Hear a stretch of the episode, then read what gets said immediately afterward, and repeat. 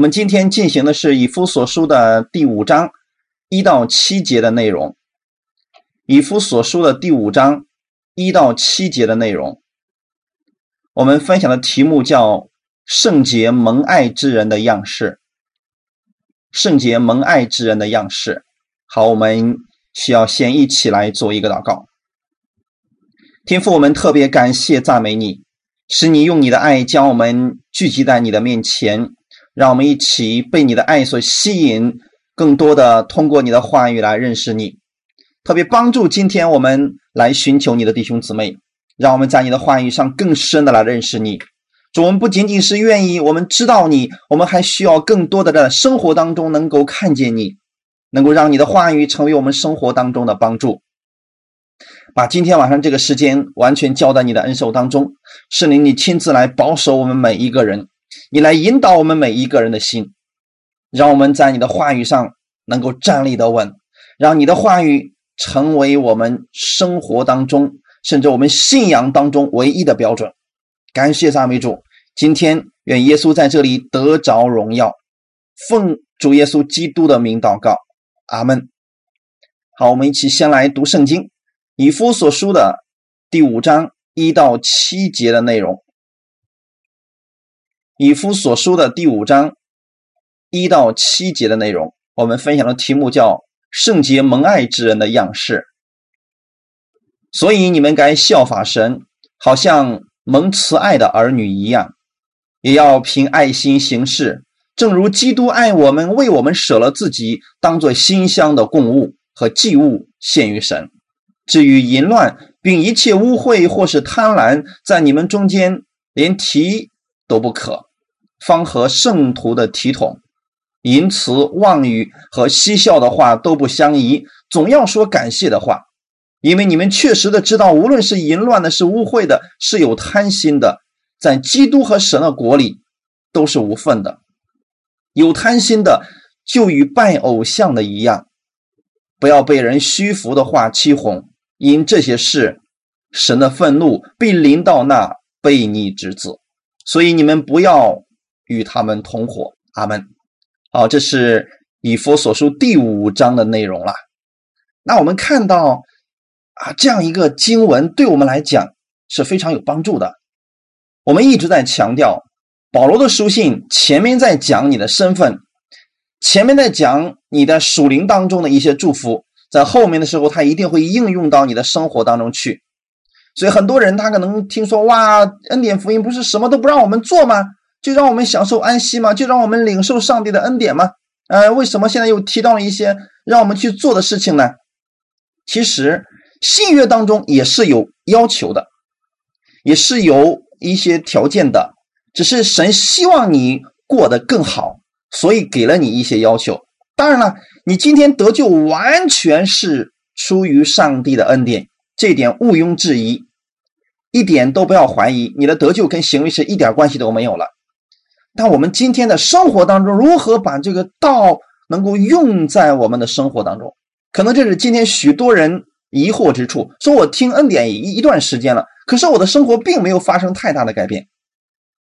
其实问题就在这个地方，你。要相信神的话，并且把这个话能够凭着信心行出来，这就是你所领受的部分，你的生命就开始由此而发生改变。所以恩典带出了正确的生活。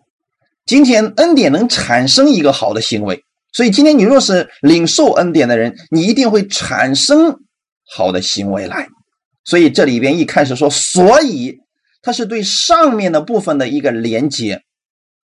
那么以夫所说的第四章的时候，前面就提到了啊，很多我们啊，就是不要再做小孩子呀，你们要学习耶稣基督，你听了他的道啊，学了他的真理了，领了他的教导了，你现在不是旧人了，你现在是新人了，你里边已经有了神的形象和样式了，你是圣洁的，你是公义的。前面提到了那么多，所以说你们要弃绝谎言，要说真实话，要呃恩待你的肢体，然后给了我们一个答案，说所以你们该效法神，好像蒙慈爱的儿女一样。这是给了我们确实有一些呃生活当中的标准在这里边。神让你这么做的目的是为了训练你，让你在生活当中切实的能够感受到，就是把属灵里面的祝福确实的应用到你的生活当中，让你亲身能够感受到。所以这里说，你们该效法神，就是去把神当做你的榜样去活出来。耶稣他是恩典和真理，他把这个道用在了人的身上，通过他活出来了。所以第五章是对上面第四章的一个原因的一个劝勉，说今天我们所有神的儿女，我们都应该效法神。为什么呢？你为什么要去效法神呢？因为你已经拥有了神的形象和样式。简单来讲，今天你是一个重生得救的人，神的圣灵是住在你的心里边的，对不对，弟兄姊妹？当你接受耶稣的时候，神的圣灵就住在了你的心里边，你已经成了一个叫柳灵的活人。就像起初一样，亚当那个样子，你现在是一个有灵的活人了。那么有灵的活人，他会活出什么样子来呢？他会活出真正的神的样式来。所以这就是这段话意思：你要效法神，你该去效法神。如果人没有耶稣基督的生命，他不可能效法神。也就是说，只有一种人能够去。活出神的样子来，那就是拥有耶稣基督生命的人，神的儿女才能效法神。所以你们是神的儿女，你们已经拥有了耶稣基督的生命，你们才能够去效法耶稣，才能够照着耶稣的样式去行。所以这里的效法神，并不是我们做的，是神来做的。你做的事情是什么呢？你要意识到你已经脱去了旧人，你已经穿上了新人。你要意识到你已经拥有了神的形象和样式。你必须先有这样的意识，然后你心里有一种愿望是什么呢？我愿意按照新人的方式来生活。只要你有这个愿意的心，神就能够在你身上彰显他的能力。所以说，神的灵就从我们身上活出神的样子来，这就叫做顺从圣灵的引导。就说圣灵，我愿意活出像耶稣那样不一样的人生，那样一个分别出来的生活，那样一个充满慈爱、充满温柔、充满恩典的生活。我愿意活出那样的生命来，圣灵就能够在你身上。把这方面的属性、这个特点通过你彰显出来，一定记得，弟兄姊妹，除非是我们愿意了，圣灵才能够做这样的事儿。如果我们不愿意，神不能在你身上做工的呀。所以本节是对上面第四章的一个论题啊连接起来，告诉我们为什么我们要去效法神呢？为什么要去效法神呢？就是上面的原因，因为你知道神在基督里饶恕了你，你知道你今天已经拥有了新生命了，你知道你新生命当中有神的公义和圣洁，这就是我们一直在强调的。你知道今天你在基督里是神所爱的，是公义的，是圣洁的，是蒙爱的儿女。你知道这一切之后，你会做什么事情呢？效法神，所以以神的圣洁，以神的饶恕，以耶稣基督的爱去对待你的弟兄姊妹。该效法神，这里告诉我们，就是你已经拥有了神的样子了。以弗所书第四章二十四节的内容是吧？就这一个事实来说，今天。你可以去效法神，这不是神强逼着你，你必须效法我，因为你是我的儿女。不是的，这是告诉你，你已经是他的儿女了，你在神的性情上已经有份了。简单来讲，在你的里边的那个圣灵，跟耶稣里边的圣灵是一样的，那是极宝贵、极大的应许，神已经赐给你了。你可以靠着这个圣灵。脱离世俗的败坏，你可以靠着圣灵活出耶稣基督的样式来。这就是为什么一些人明白这个真理之后，他做事为人的方式发生改变了。现在当疾病在他身上的时候，他说了：“奉主耶稣基督的名，命令这疾病从我身上离开。”这就是效法耶稣的样子。因为耶稣在给别人做医治的时候呢，总是这样来讲的。他跟我们不一样。我们遇到疾病，我们说：“哎呀，好痛苦啊，好疼啊，好难受啊。”我们会是在描述这个现状。但耶稣从来不做这个事情。神的样子是什么呢？他是直接把他想要的结果说出来。就像我们在一个漆黑的一个地方时候，我们会说：“哇，好黑呀！”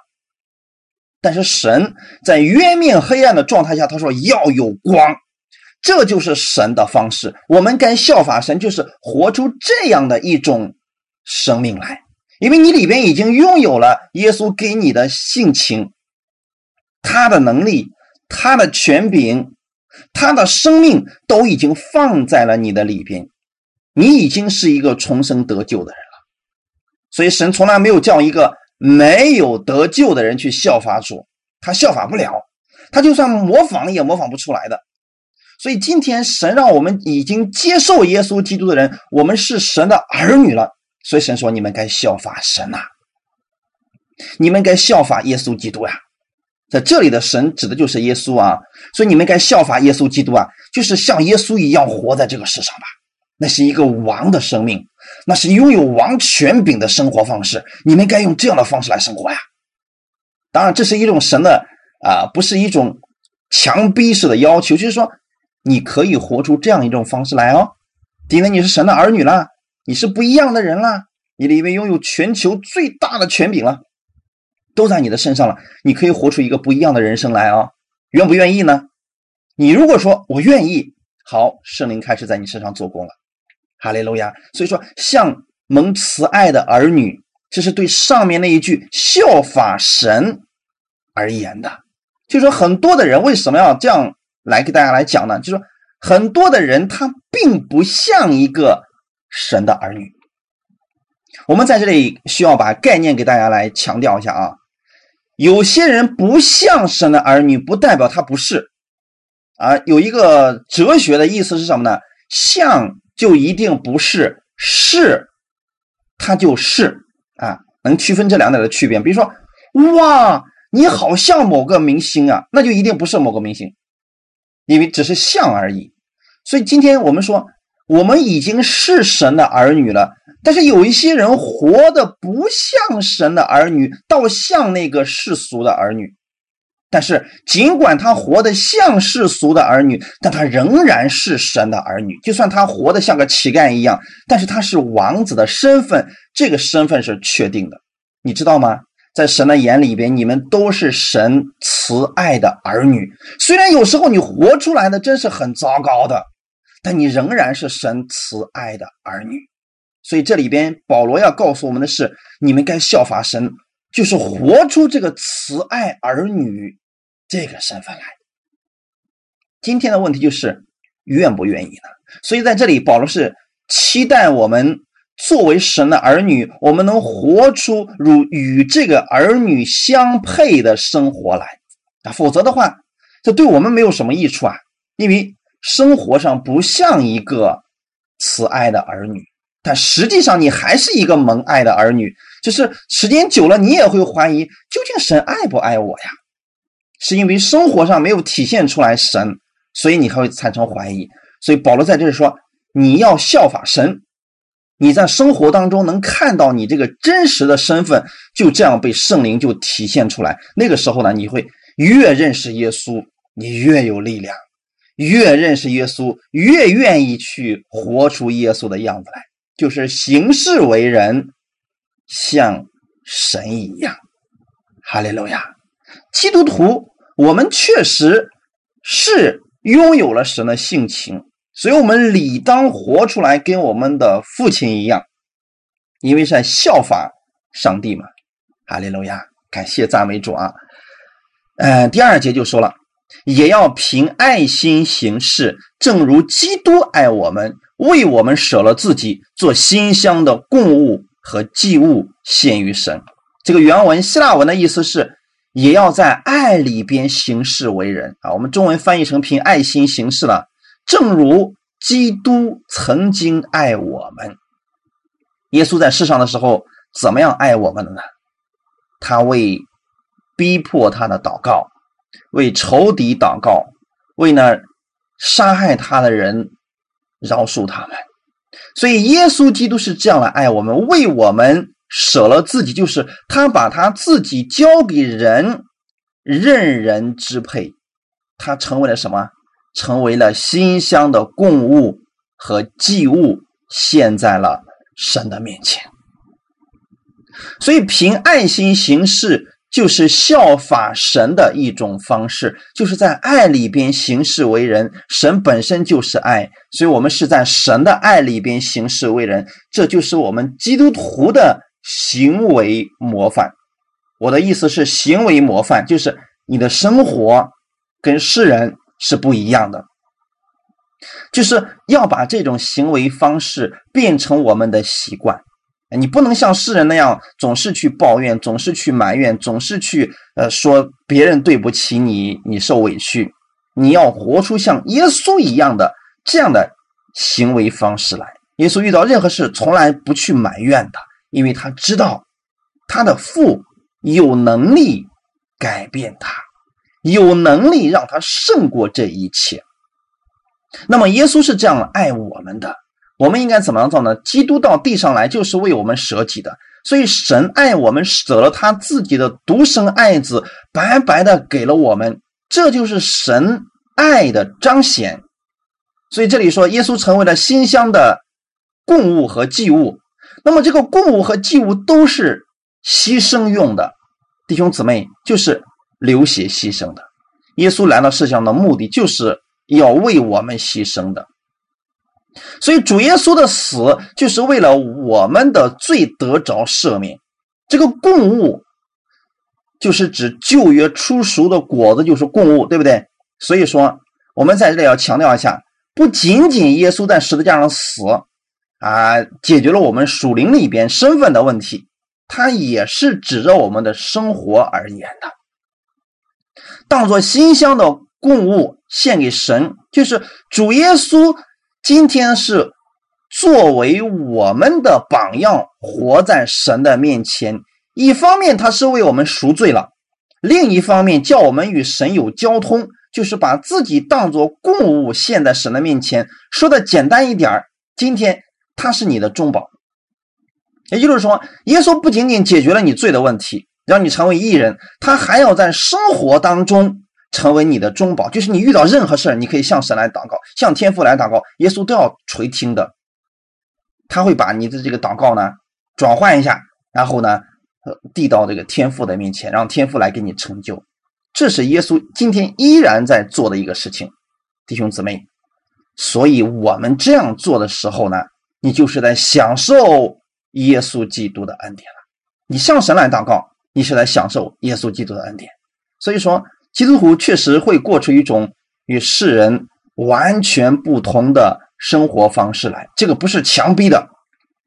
因为你是基督徒了，所以你必须聚会；因为你是基督徒了，所以你主日的时候你必须来教会，你必须去奉献，你必须去怎么样怎么样怎么样，这就变成律法了，就是不是心甘情愿的了。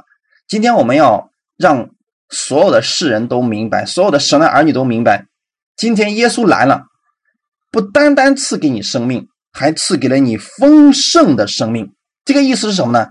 你可以在地上活出一种与世人完全不同的生活来。这种生活是世人羡慕的，是世人永远没有办法活出来的。那是耶稣在这个地上的时候所活出来的生活的样式。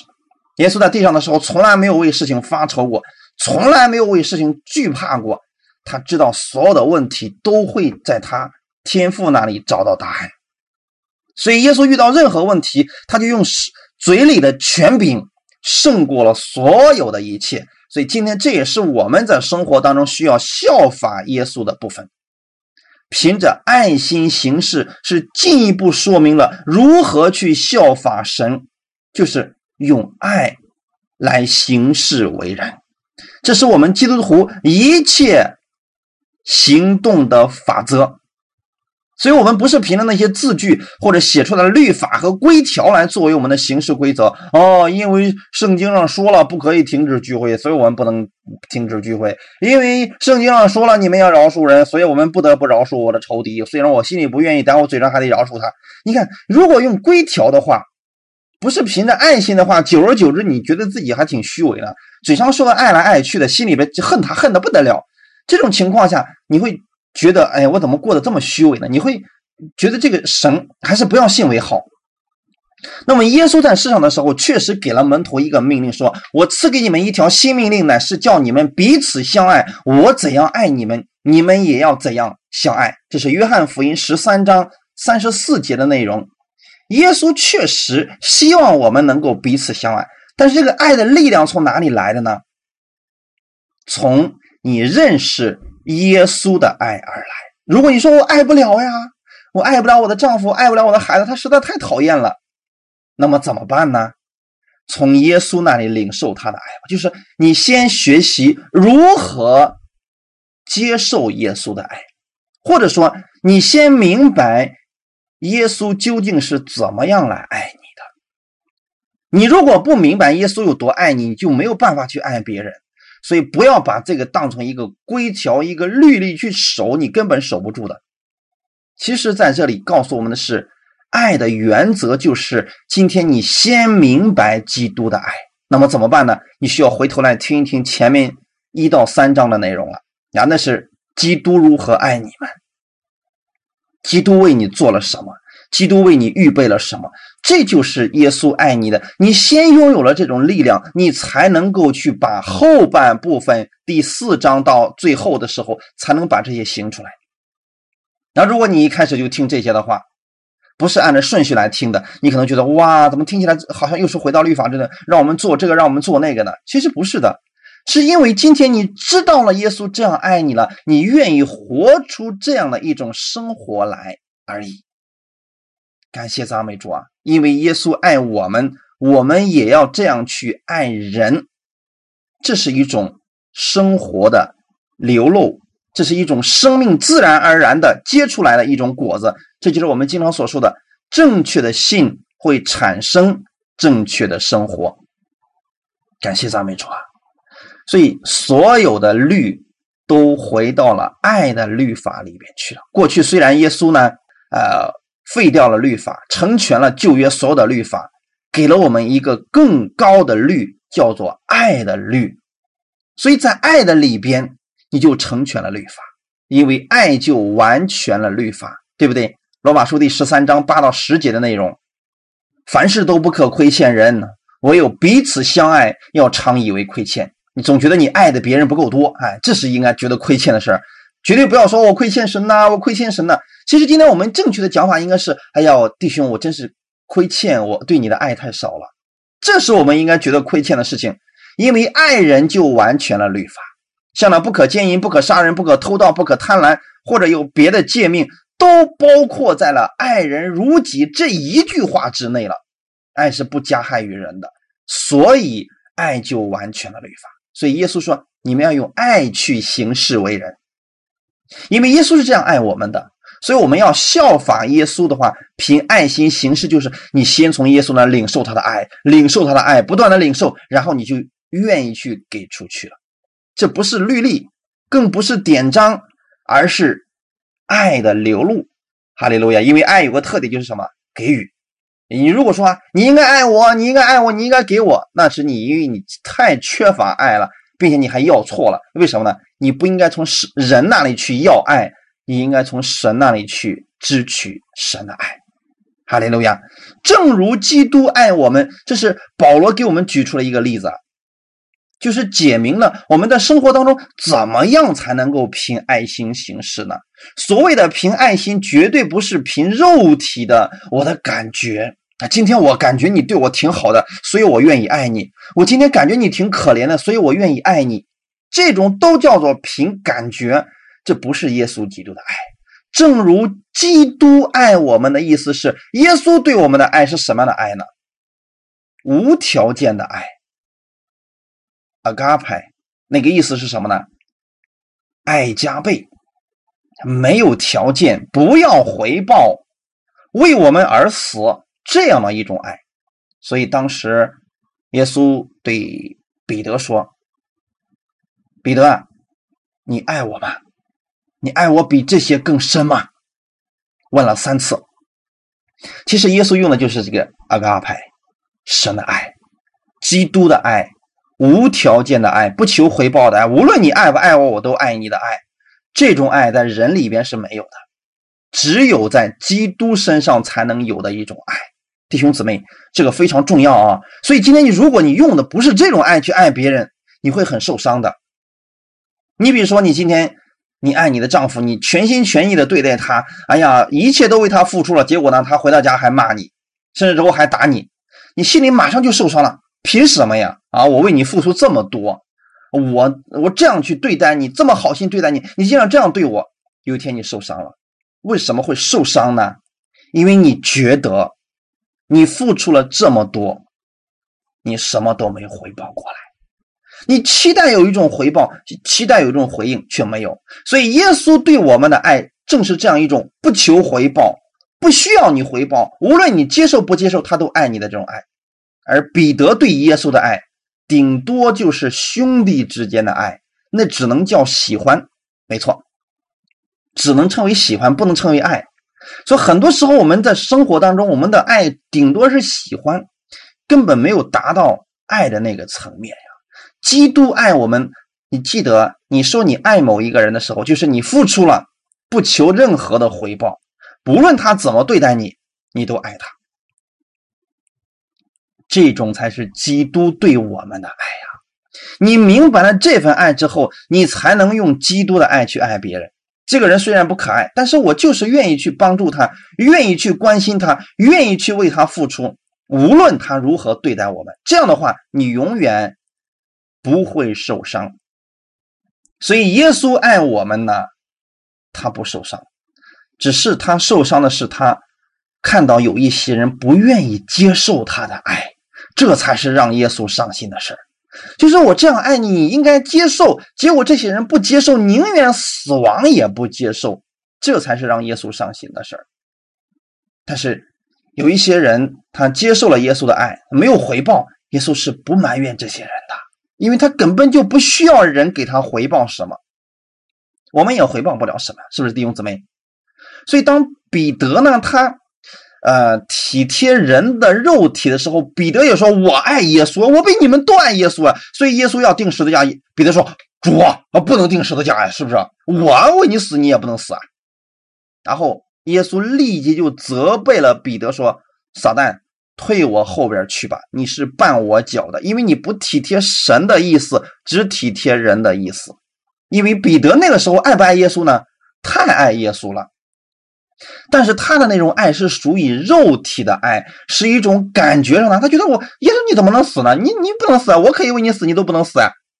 只是当时凭着感觉在说话，凭着血气在说话，他并不明白真正的爱是什么。真正的爱就是耶稣对彼得的爱，耶稣为彼得而死了。就算彼得三次否认了耶稣，耶稣仍然接纳他，这才是神的爱。所以，我们不是照着人的爱去爱你周围的人，这样你。跟世人没有什么区别的！你是照着耶稣基督的爱去爱你身边的人，就是你要常常去思想耶稣怎么爱你的，你才能去怎么样去爱别人。那我们会看到说，主耶稣在最后的晚餐的时候，他吃完了饭以后，他为门徒们来洗脚了。然后说：“我是你们的主，你们的夫子，尚且洗你们的脚，你们也当彼此洗脚。我给你们做了榜样，叫你们照着我向你们所做的去做。耶稣给我们做榜样了啊！然后呢，我们看到了耶稣的爱不是说一说而已，他是什么？有行动的。所以耶稣基督的爱是服侍人。”我们凭着爱心行事，基督徒要活出一个耶稣的样式来的时候，就是你去服侍人，谦卑的去服侍人，并且不求回报，因为你不在人身上求回报的时候，神就要给你加倍的赏赐了。这是我要告诉大家的一个事情，这是圣经当中的一个奥秘所在啊！你如果不求不求是人的回报，你说我就是帮助你，呃，你千万不要给我任何回报。如果你不理解我更好，因为怎么？耶稣要加倍赐福给我了，这就是你的赏赐存在了天上了。哈利路亚！主耶稣对我们的爱。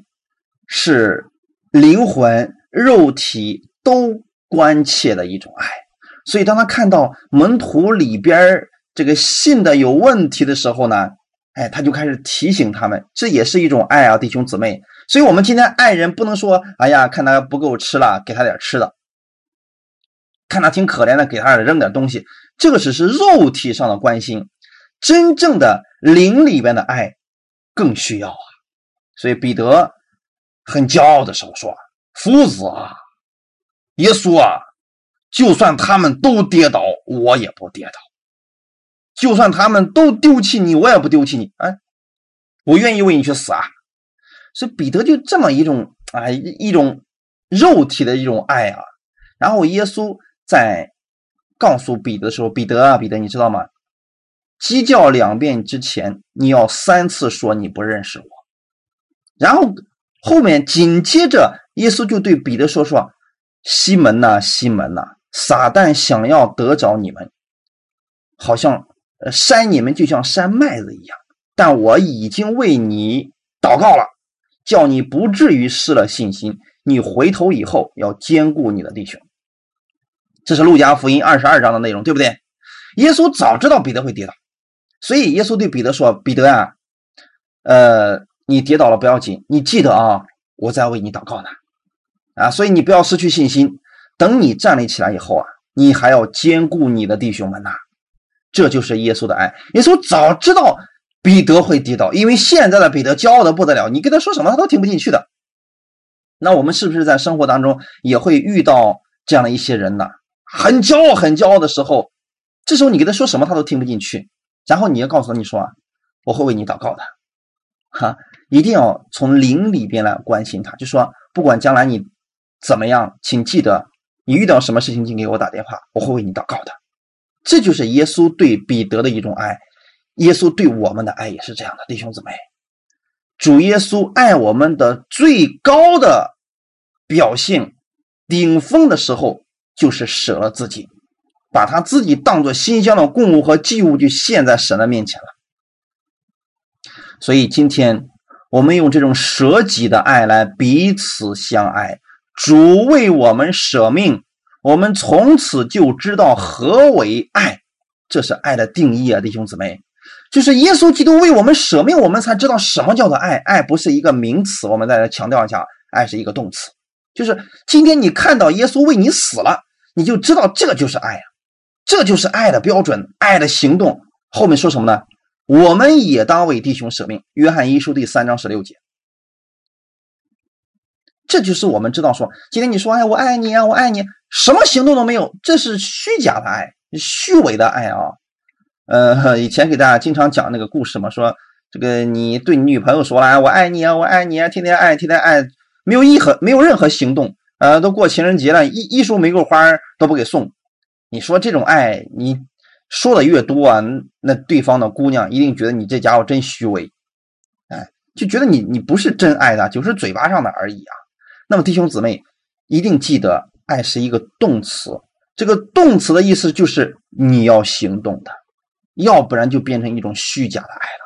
法利赛人就是这样一种嘛，嘴巴上叭叭叭叭叭说的比谁都好听，但是呢，心里边跟神是远离的，所以他的行动就是那个样子，啊，没有什么好的行为来了。呃，心里边也不愿意亲近神，所以他对待你看对待那个呃犹大，犹大虽然也犯错了，他也后悔了，但是他对犹大是一点爱心都没有了。犹大说：“哎呀，我卖了无辜之人的血，我有罪了。”大祭司怎么说的？你自己承担吧。结果犹大出去就吊死了。所以你看到这个大祭司一点爱都没有，所以他也不觉得说今天你死了跟我有什么呃这个问题，你死就死呗，反正你犯错了，你该死。这就是并不懂得耶稣的爱，同样俩人都犯错了，所以彼得和犹大他俩的区别就在于，彼得想起了耶稣的话，而犹大去找了大祭司，大祭司也给他一些话语，说你自己承担吧。结果他把自己吊死了。而彼得想起了耶稣的话，就是彼得呀，彼得，你知道吗？撒旦特特别想得着你，他像山脉的一样来筛你啊。我知道你会跌倒，但你别忘记了，我为你祷告的，你会站起来的。彼得想起了耶稣的话语，他想起了耶稣这样爱他的，他重新站立起来了。阿门。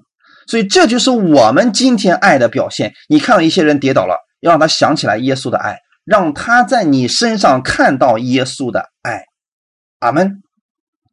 啊，这就是为弟兄舍命的爱啊，用甘心为对方去舍命的这种爱，来行在生活当中的小事儿上。今天让你为一个人去舍命，咱就不提这个事儿了啊，估计很少能做到的啊。你就能不能在生活当中的小事儿上去爱他，去帮助他？两方面，灵里边的帮助，物质上的帮助。所以，爱是付出，是舍己。今天你明白了耶稣多少的爱，你才能舍出去多少。舍是给吗？是不是？你没有，你怎么能够给呢？所以你没有，你就不能给。一定记得啊，你不能把你没有的东西给别人。这是我经常会劝告一些弟兄姊妹说：你绝对不能把你没有的东西给别人。所以你想拥有爱别人的能力，先从基督那里领受他的爱。如果没有领受爱，你就活不出爱。更不能给出爱，根本不可能的。所以没有爱的，才给不出去。你先要明白耶稣是怎样爱你的，耶稣是怎样为你舍己的。这种爱不是在言语上，你透过圣经，透过听到，你就会看到这种爱是真实的，真实的就在你的生活当中。阿门。祷告就可以看见耶稣这样的爱。所以这后面就提到说啊，你看，耶稣把自己当做馨香的供物，就是耶稣为我们舍命了嘛。然后神今天把功劳竟记在我们的身上，说神说好，我要把你的这种付出，你付出来的结果呢，所有的这个结果，让你你所爱的这些人，让他们来享受的。哈利路亚。所以另一方面，这里边告诉我们说，是我们今天。嗯，看到耶稣把自己当做祭物献给神了，我们也需要凭着这种爱心来行事为人。这就是我们基督徒我们在生活当中我们的生活法则，就是存着主爱你的心，像献祭一样，把自己献在神的面前，用这种方式，用这种态度来爱你的弟兄，就是为他牺牲的心来爱他啊！当然了。啊，我相信啊，呃，一生当中有没有几个人愿意愿意真的让你来牺牲自己来为了这个人呢？就是用这种牺牲的爱去爱你身边的人，你就不会觉得困难了，因为我们知道耶稣是这样爱我们的，我们知道耶稣是这样甘心来服侍我们的，耶稣是这样甘心来舍己为了我舍己的。这句话常常提醒我们，今天。这就是我们在神面前的样子。耶稣确实做了这个事情，所以今天你想想看，别说让你为弟兄舍己了啊，能不能饶恕他的过犯？他得罪你了，言语上得罪你了，能不能饶恕他？这种爱能活出来，你在世人面前都是一个极好的榜样了。啊，什么优秀青年啦，什么模范都在你身上了。因为很简单，你要是明白了基督的爱。你活出来的样子绝对比世人的爱要高，不是一个层面的。哈利路亚！这就是说，你的行事为人跟世人是有区别的。世人当付出爱的时候，他期待是回报，而你不需要回报，因为你知道神会给你更多的赏赐。哈利路亚！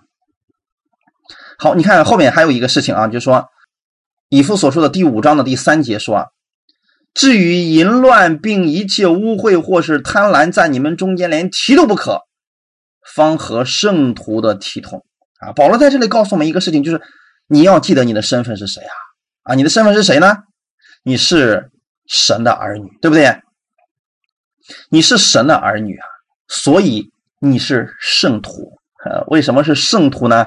保罗常常用这个词叫圣徒来称呼我们。圣徒的意思是。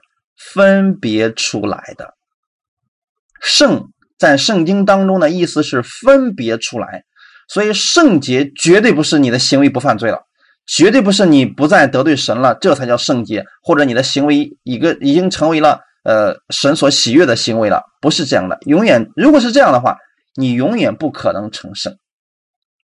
成为圣洁的意思就是你与世人不一样，你分别出来和神一样。弟兄姊妹，耶稣基督称我们为圣徒，蒙爱的圣徒。你已经是圣徒了，所以你知道你这个身份了，你才能活出不一样的一种行为来。如果你知道你是乞丐，那你的行为无所谓了，吃的喝的脏点没有关系了。但如果你知道你是王子呢？你的行为举止啊，就跟乞丐是肯定不一样的。俩人站一块儿，那从衣着到行为，从言语各方面都是不一样的，对不对？所以你记得你是圣徒，那个意思就是你是从世界当中、从死亡当中分别出来归给神的信徒。你有与世人完全不一样的血统和身份。阿门。你里边流淌着耶稣基督的血，你里边拥有的是耶稣基督儿女的身份啊，所以你这个身份不一样啊。这样的话，你才能活出神的样子，才能够效法神嘛，是不是弟兄姊妹啊？所以这里告诉我们的很简单意思就是说，呃，世人喜欢干什么事儿呢？淫乱、污秽、贪婪这些事儿。你别去干，因为你不不合你的体统啊。这个体统是什么意思呢？跟你的身份不相称啊，所以啊，你不必活出这样一个情况下来。世人淫乱和贪婪是个双生子，你们知道意思是什么吗？就这两个分不开的啊，一个是图着肉体上的享受，另外一个呢是这个物质上的享受。所以总之来讲啊，淫乱和贪婪。这俩是常常在一起的，而你跟这个是没关系的。基督的爱是圣洁的爱，是不容忍罪恶的爱。也就是说，说的简单一点，你明白了基督对你的爱，你不会陷在罪恶当中。你明白了你是圣洁的，你不会故意去犯罪。所以今天有很多人总是说：“哎呀。”你们总是讲恩典，这个讲恩典，讲恩典，讲到最后人就故意犯罪了。这么讲的人，他根本就不明白爱的力量，不明白基督的爱。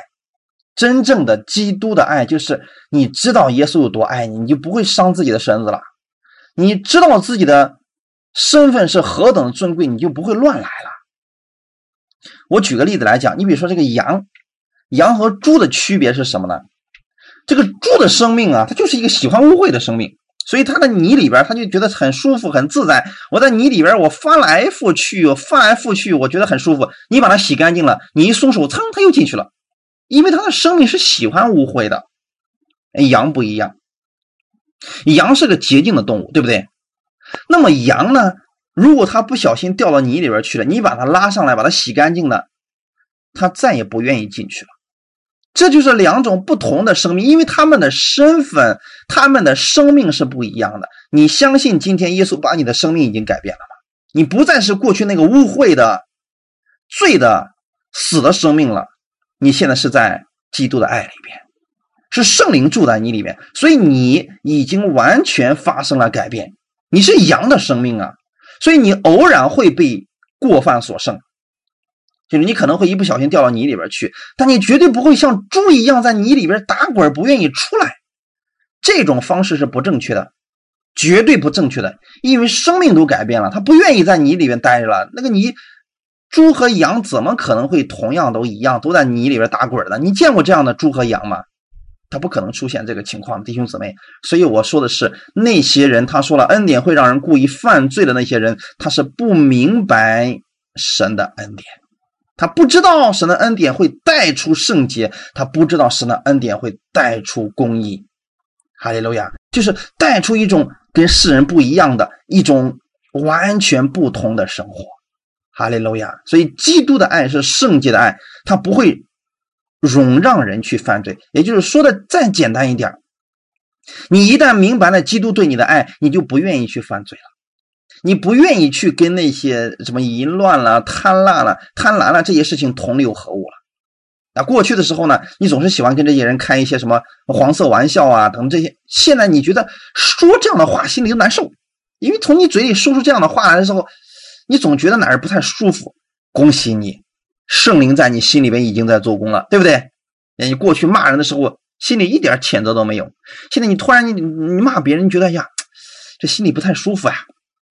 让别人受伤，你自己也觉得不舒服，这就是圣灵给你带出来的不一样的一种生活方式了。阿门，感谢赞美主啊！第四节说了，淫词妄语和嬉笑的话都不相宜。不相宜的意思是什么呢？跟你的身份不相称呐。所以你总要教导你的孩子，教导你的朋友，你是圣洁的，你是公义的，你是神所爱的。只有这样去教导信徒，他们才能活出不一样的生活来。如果你总是告诉他你这个笨蛋，你这个污秽的东西，你这个没有出息的东西，那么他将来肯定是这个样子的。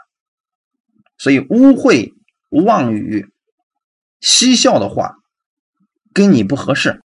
那你可能又问了，哎，可是有一些基督徒也这么说，那是他们说，他们是他们，你是你，你不要学他们，好吗？嗯，因为很多人说自己信耶稣，不一定是真的得救的人。一个真正得救的人，愿意被圣灵更新的人，他是不愿意活出这样放荡、污秽、猥琐、可耻的话，从他嘴里是不愿意说出来的。所以这些话语都是什么呢？不合时宜的、无意义的，是荒诞的糊涂话，跟我们是不该从我们嘴里说出来的。所以今天我们也不要成为像世人一样，就那个大嘴巴，别人说你的啥，你啪啦啪啦啪啦啪啦。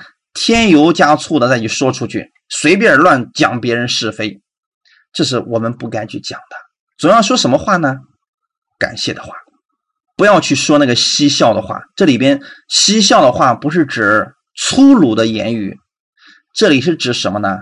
无聊的闲话，以话传话。你比如说今天，他可能是在说别人啊，这个这个人这个现在性格不太好，结果到你嘴里边。再加上别的东西说，哎，这个人对你有意见，你会发现你这样的一种方式啊，常常引起人与人之间的一个矛盾争端，最后可能会闹得很僵。这就是显出了我们的愚昧了。这就是嬉笑的话，跟我们是嗯不相宜的。不相宜的意思什么？跟你的身份不相称啊。你要说什么呢？感谢的话啊，不只是。因为感谢耶稣爱了我，耶稣为我而死。很多人感谢就仅仅停留在这儿啊！哎呀，感谢耶稣为我死在十字架上，感谢耶稣为我流出宝血，赦免了我所有的罪。信了十年了，还是这几句感谢的。真正的感谢是什么呢？你在生活当中遇见耶稣了，然后在生活当中常常感谢他。感谢耶稣今天赐给我新的一天，感谢耶稣今天让我身体是健康的。感谢耶稣，今天让我的家人是健康的，让我有一份稳定的工作，让我的家人是和睦的，让我有这么好的弟兄姊妹，让我遇见这么美好的教会。你记得这样的感谢话要常常从你的嘴里说出来，你要给别人带去的是恩典。所以保罗在此的意思是我们一切的言语都应该给别人带去恩典，这才是跟我们身份相称的话语啊！哈利路亚。那我们基督徒是不是应该过出这样的生活来？可以的，你知道，你愿意就可以过出来这样的生活。除非你不愿意，你说不，我就像罗德一样活着，呃，最后在索多玛一无所有，我就是喜欢这样活的。那没有关系，那是你愿意，你选择一条路而已嘛。但你仍然是得救的，弟兄姊妹，切记啊，你不能说我今天行为行为不好，所以我就不得救，跟你的得救无关，只是你活得非常的惨而已。你说这个罗德他的生活最后怎么样呢？是不是很惨呢？一开始什么都有，到最后呢，什么都没有。而亚伯拉罕呢，越来越富足。所以我愿意啊，你们都活出亚伯拉罕的样式来。哈利路亚！常常感谢神，用恩典的话来调和你的生活，来对待你身边的人。切记，你这样做的时候，你的生活、人际关系都会发生巨大的改变。你们可以从今天开始试一试，看看生活会不会发生改变。过去讨厌你的都开始喜欢你了，过去那个不愿意跟你说话的，现在都争先恐后的跟你来亲近了。就因为你的嘴巴你的行动透露出了基督的爱。请记得，基督总是能吸引人的。你把基督从你身上活出来，那你能不吸引人吗？仇敌都可以发生改变呀。那个时候呢，你心里是喜乐的，又能够荣耀主。你说这样多好呀，是不是弟兄姊妹？要常常说恩典的话语。所以，如果你爱弟兄，就不要去说一些淫词妄语，去污秽你弟兄的耳朵，污秽他的心，伤害他的心。因为我们认识到了，我们是主耶稣的儿女，我们是神的儿女啊，我们是蒙神所爱的。只有你意识到这个时候，你才能凡事说感谢的话，而不去怨恨。就算别人他无理的对待你，你仍然以恩典来对待他。哈利路亚。感谢赞美主，相信上帝会给你扭转所有的局势。所以整天以恩典的话语对待你自己，也对待你身边的人。哈利路亚。第五节说了，因为你们确实的知道，无论是淫乱的、污秽的，或是有贪心的，在基督和神的国里都是无份的。有贪心的，就与拜偶像的一样。然后后面就说了嘛，所以你们不要和他们同伙呀。啊，那么在这里，我想给大家分解一下这段经文的意思啊。很多人就说了啊，你看看，今天你虽然信主了，但如果你犯了淫乱，你有贪心，你就下地狱了呀。因为圣经上都说了吗？有贪心的、污秽的，或者是淫乱的，他在基督和神的国里是无份的。那意思就是跟神的国无缘了，跟基督无缘了啊。这种解释是完全错误的。我再次给大家重复一下，这样的解释这段圣经是完全错误的，因为原文根本就不是这个意思。原文的意思是，贪婪的就是拜偶像的，在神和基督的国里边都不得承受基业。和我们中文为什么就翻译成在基督和神的国里是无份的？让我们很多人就拿中文这个圣经来解释说啊。你跟神没有关系了，神要把你从天堂里边名字划去，扔到地狱里边去，让你给我犯奸淫，让你给我有贪心。那么这样的话，有几个人能进天国？因为圣经上说的很清楚，你在世上活的时候，心里面有没有犯过淫乱？有没有污秽？有没有恨过人？有没有贪心？如果有的话，信也白信，因为信了也不一定得救了，是不是错了？所以这种方式解释完之后，你就开始怀疑你自己有没有得救了。这种方式完全是错误的，弟兄姊妹。圣经根本就不是这个意思，无份的意思是你得不着这个基业了。意思是什么呢？今天你仍然是得救的，只不过你是什么呢？没有赏赐了，你仍然是得救的。无份就是不得承受基业，能理解我的意思吗？上帝把他天国里面一切的福分都给你了，可是你承受不了这里边的这个丰盛的生命的祝福啊。我说的再直白一点，你的生命仍然是得救的，你还是神的儿子，只是你活得像罗德一样一无所有。你不是像亚伯拉罕一样啊，牛羊仆婢产业儿女都极多，你没有。你像罗德一样什么都没有了，这才是这段经文要说的一个意思啊。因为当你愿意活在污秽当中的时候，你就看不见神的圣洁了，不是没有圣洁了，是你看不见而已。你比如说，你活在贪心当中，那么贪心会产生嫉妒，会产生恨，会产生一些暴躁的东西，你失去平安了。神愿意你是平安的，愿意你是活在祝福当中，可是你非得在这种东西当中活着，你非得有贪心、嫉妒、愤怒、憎恨产生了，你又怎么能享受神的祝福呢？所以你没有办法承受神的平安了。所以说我愿意大家能够理解这句话真正的意思啊，千万不要。被一些人给你吓坏了，这是不正确的，弟兄姊妹。无份的意思很简单，本来神给你的，结果你得不着了，你失去了，所以你跟赏赐无缘了。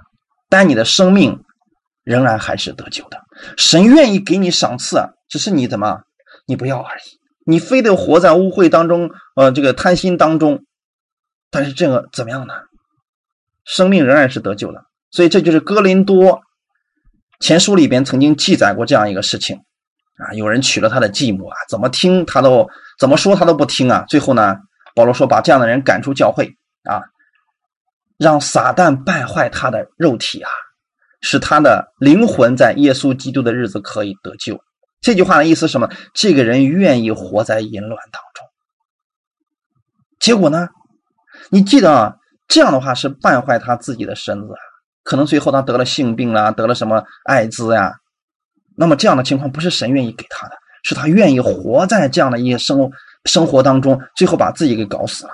但是他的灵魂仍然是得救的，只是他没有赏赐了。阿门，弟兄姊妹，听好了吗？弟兄姊妹，这段经文很重要，所以千万不要随便去解释，别让人把你给吓住了，说你连得救都没了。这样的话，有谁还能够进天国呢？因为神没有贪心，神没有污秽。就算你信主，你敢说你没有吗？那么讲的这个人，他也不敢说自己是得救的了。阿门。提摩太前书第一章五到六节。但命令的嘴总归就是爱，这爱是从清洁的心和无愧的良心、无伪的信心生出来的。意思是什么呢？你怎么样才能有爱的力量呢？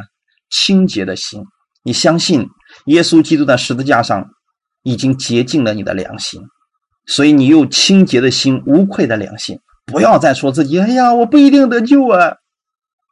你不知道耶稣为你做了什么。你良心里面罪的问题已经被解决掉了，所以说无伪的信心就是真实的相信，相信你是得救的人，相信你是神的儿女，相信你是蒙福的人，然后生出来了爱。哈利路亚。第六节说，有人偏离了这些，反去讲虚浮的话，哎，你不一定得救啊！你看你现在还犯罪，你有贪心吗？你有贪心怎么能够承受神的国呢？所以啊，你还是要下地狱的。你把人。又带回了有罪的良心当中去了，他没有信心了，怎么可能产生爱呢？所以一切都没有了。不要去给别人讲虚浮的话，要讲恩典的话语。阿门。所以第七节说嘛，所以你们不要和他们同伙呀，不要跟他们一样去定罪别人，不要跟他们一样去这个说虚谎的话。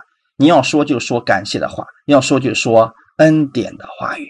哈利路亚，感谢主。最后我们读一段经文，然后我们就结束。提撒罗尼迦前书。四章三到五节，神的旨意就是要你们成为圣洁，远避淫行，要你们个人晓得怎样用圣洁尊贵守着自己的身体，不放纵私欲的邪情，像那不认识神的外邦人。请记得，今天你不是外邦人，你是认识神的，所以神的意思就是你已经成为了圣洁，所以远避那些误会的事情吧。遇到他怎么做呢？离开，离开，离开，然后用圣洁尊贵的这个身份守住你的身体。哈利路亚！你记得你是尊贵的，是圣洁的，是神所爱的。这种力量会让你不去犯罪。感谢赞美主。好，我们一起来祷告。天父，我们特别感谢赞美你，谢谢你今天借着这样的话语更新我们，保守我们。你让我们知道我们是圣洁蒙爱的人。你更愿意我们的生活当中把这样恩典的样子能够活出来，因为我们是你蒙爱的儿女，所以我们愿意去效法你。当我们愿意的时候，圣灵你就帮助我们，你就更新我们，因为我们里边已经有了你的形象和样式，你的一切权柄、祝福都在我的里边了。请帮助我在生活当中把这个活出来，让我常常思想耶稣他是如何爱我的。让我用耶稣的爱去行事为人，让我记得耶稣用他的血洗净了我所有的罪，让我知道我今天是尊贵的，是圣洁的。我可以用这样尊贵圣洁来保守我的心，保守我的身体。感谢赞美主，请保守我的口，让我的口总是说恩典的话，总是说感谢的话，让我远离像世人那样的言语方式。行为方式，因为你保守我，因为我在你的国里边，我与你是有份的，我是承受基业的人。你愿意我活在你的恩典当中、祝福当中、平安当中，我愿意每一天在这里边来生活。谢谢耶稣，你如此爱我，让我知道了你是如此爱我，我才能去爱别人。